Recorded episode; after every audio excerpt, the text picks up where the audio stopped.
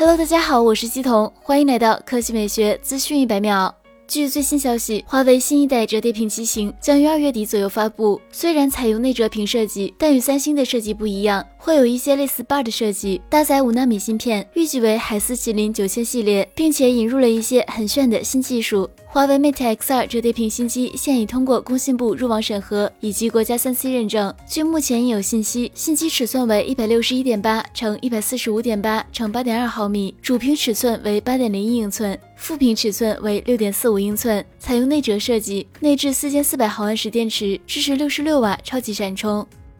接下来来看 OPPO，OPPO 在大客户大销会上表示，将全面升级渠道策略，谋取高端市场，并宣布县城清零计划，未来将实现每一个县城都有一家 OPPO 店。货源政策上会优先保证核心客户的货源，给予线上专供机、特制机、限量版机器、尾货产品包销权等差异化货源。同时也会给大客户区别于其他客户的特别政策支持，给予更大的利润空间。同时，OPPO 将大力补贴，针对核心客户、新建 OES、融合大专区等物料装修费等方面都会相应补贴，并且将消服一体店建店权单独授予核心客户。在资金支持方面，OPPO 也会引入欧享贷，最高可为渠道商提供八百万的贷款额度。